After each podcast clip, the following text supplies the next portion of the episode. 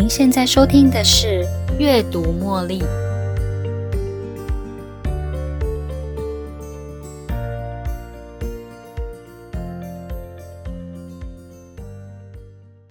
欢迎收听《阅读茉莉》。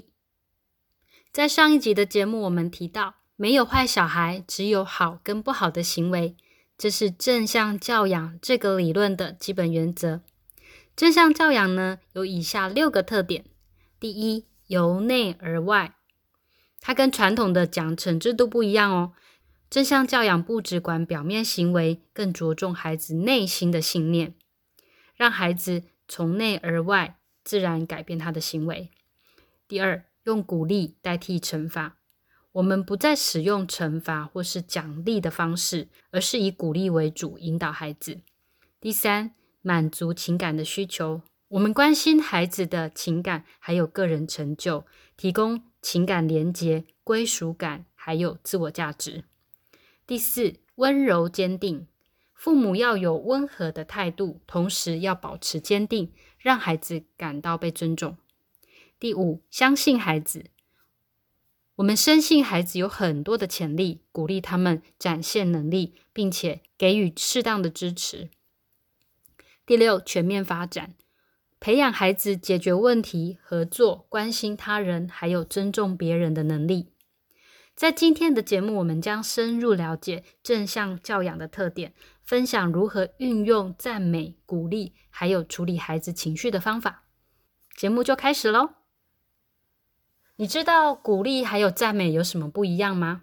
以下有两段台词，你继续试试看嘛。能够钉好钉子啊，很不简单哦。哇，你好棒，好可爱哦！各位是不是可以听得出来，哪一项是鼓励，哪一项是赞美呢？好，我们答案揭晓。第一句台词是“继续试试看啊，能钉好钉子不简单”，这是鼓励的说法。但是呢，当你说“你好棒，好可爱哦”。这则是赞美的说法。鼓励跟赞美有什么不一样呢？我们继续听下去吧。教导孩子自立，不因为他人的反馈或是称赞而活着。当一个人依赖他人的反馈或是赞赏而活着，则是赞美。他希望收到更多的赞美。教导孩子能够自立，让孩子评估自己，则是鼓励。赞美会使孩子成为讨好者。举例来说，哇，你考了一百分，这是给你的奖赏哦。另外一种说法是，我有发现啊，你很努力的找寻如何解题的方法，我真的很为你的努力感到骄傲。另外一个例子是，你的心地真善良。还有，谢谢你，今天要不是因为你的帮忙，案子就不会进行的这么顺利呢。以上这几句台词，你能够分辨哪些是赞美，哪些是鼓励吗？经常说到赞美的孩子，他的内在动机反而比较薄弱。但是，当孩子的努力得到外在的回应跟鼓励，他们反而会激励自己，使自己加倍投入。反之呢，赞美也可能阻碍孩子愿意承担风险。在我国小的时候啊，我记得美术老师给了我们这个班一个任务。要我们画一辆摩托车，老师把摩托车的样本贴在黑板上，鼓励我们按照自己的想法来描绘我心中的摩托车。如果不确定要怎么画，也可以选择参考黑板上面的示范。当时啊，我在我们班是被公认在绘画方面有一点点小小的天赋，所以呢，心里有一个声音告诉我，只需要按照老师示范的摩托车画就可以了。但是啊，另外一个声音也告诉我，这只是美术课，又不是比赛。我可以画出我心中想象的摩托车嘛，根本就不需要参照老师的作品。我内心有一点矛盾，但是啊，受到好奇心的驱使，另外一个声音啊战胜了。于是我决定用自己的想象来描绘摩托车。这是我的想象嘛，所以我的画跟老师示范的模型当然有所不同。但是啊，那是我心目中完美摩托车的写照。画面中有爸爸坐在前面，而我坐在爸爸的后面。美术课快要结束的时候呢，老师要求我们将画好的摩托车展示在头上，跟大家分享。当全班同学将自己的摩托车图举得高高的时候，我发现全班只有我一个人的画跟老师的模型不一样。结果啊，全班同学哄堂大笑。我当时觉得好尴尬哦。过去同学曾经带给我的赞赏。在这一次的尴尬经验下，让我在接下来好几年的日子里，我不敢再展示任何创意的画作。我的绘画天赋呢，则在同学的嬉笑中渐渐的离我远去。我根本就没那个自信再告诉大家，我认为自己在绘画方面真的有一点天赋。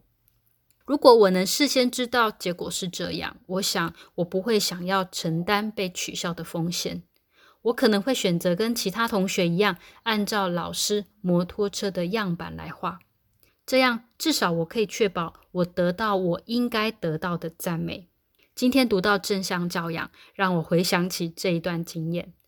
我在想，当时的美术老师或许可以告诉班上的同学，即使我没有完全按照他的样板来画。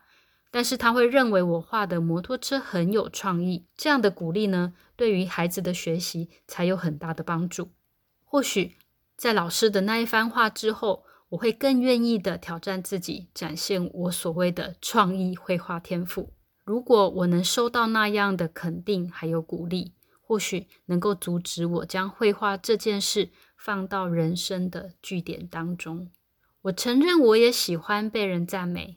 被赞美的感觉很棒，但是却让我产生了依赖。当有一天我没有被赞美的时候，我会感到自己好像是从天堂 摔到地狱那样，一点价值都没有。因为当我努力而来的结果却不怎么引人注意的时候，别人也就未必看得到我背后努力的过程。这让我开始思考：我该依赖他人对我的作品评价？还是要有勇气的评价自己的努力呢？接下来，我想分享处理孩子的情绪。处理孩子的情绪呢，在正向教养有几个基本原则。首先，重视孩子的感受，然后与孩子建立情感上的连结，之后才能修正他们的行为。不过，我觉得在这之前，最重要的是大人要能够先展现出自我控制的能力，才能让孩子明白控制自己的情绪有多么重要。大人在教养中要能够确定自己的做法，并且言出必行，让孩子知道你有多认真。不使用威胁，也不会陷入拉锯战，才能真正控制自己的人。因为真正能控制自己的人只有自己。如果大人会被孩子操控，通常是因为大人的言行不一，没有坚持自己的承诺。在处理孩子的情绪时，积极暂停是一个有效的方法。当孩子因为生气而说出不好听的话冒犯你的时候，传统的惩罚会使孩子感到丢脸，甚至产生更不好的行为；而积极暂停则提供孩子转换心情的机会，让他们在自己选择的环境中冷静下来。这样的方式呢，能够帮助孩子自我调试，使大人能够用理性的方式引导孩子解决问题。什么是积极暂停呢？积极暂停区跟传统的惩罚式隔离有什么不一样呢？积极暂停呢，则是让孩子感到安心、安全的地方，可以由孩子自己参与设计。例如，他可以设计一个太空舱或是公主城堡。进入积极暂停区能帮助孩子平复他的情绪，而传统的惩罚式隔离则可能是在家中任何一个大人指定的地方。例如强制送孩子到厕所作为惩罚，但是呢，积极暂停区则让孩子感到自己被尊重，让他们有选择还有自我管理的空间，而不是感到自己是被惩罚的。当孩子情绪激动时，我们可以用积极暂停区参照以下的步骤处理孩子的情绪。首先，重视孩子的感受，在处理孩子的行为之前呢，先让他冷静片刻。你可以提出启发性问题，例如，请到你的积极暂停区冷静一下，是不是可以帮助你冷静下来呢？不过，要不要去积极暂停区，那是他的选择，大人不能强迫。接着，你可以给予孩子一个拥抱，建立情感连接。最后，大人才处理孩子的行为，强调情感，告诉孩子自己可以拥有情绪，但是不能做出伤害他人、自己或是破坏东西的行为。同时，邀请孩子跟你一起找出解决的方法。最后，我们做个结论。今天分享的正向教养强调，没有坏小孩，只有好跟不好的行为。核心的特点包括由内而外来改变信念，鼓励代替惩罚，满足情感需求，温和又坚定，相信孩子。以下是正向教养的六个核心特点：第一，由内而外改变信念；第二，用鼓励代替惩罚；第三，满足情感需求；第四，温和又坚定。第五，相信孩子；第六，全面发展能力。在鼓励跟赞美方面，鼓励有助于让孩子评估自己，赞美则可能造成依赖。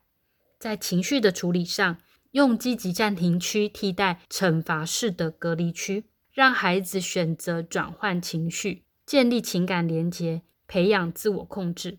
正向教养的目的是在帮助孩子全面性的成长。学会处理情绪，并且对自己的行为负责。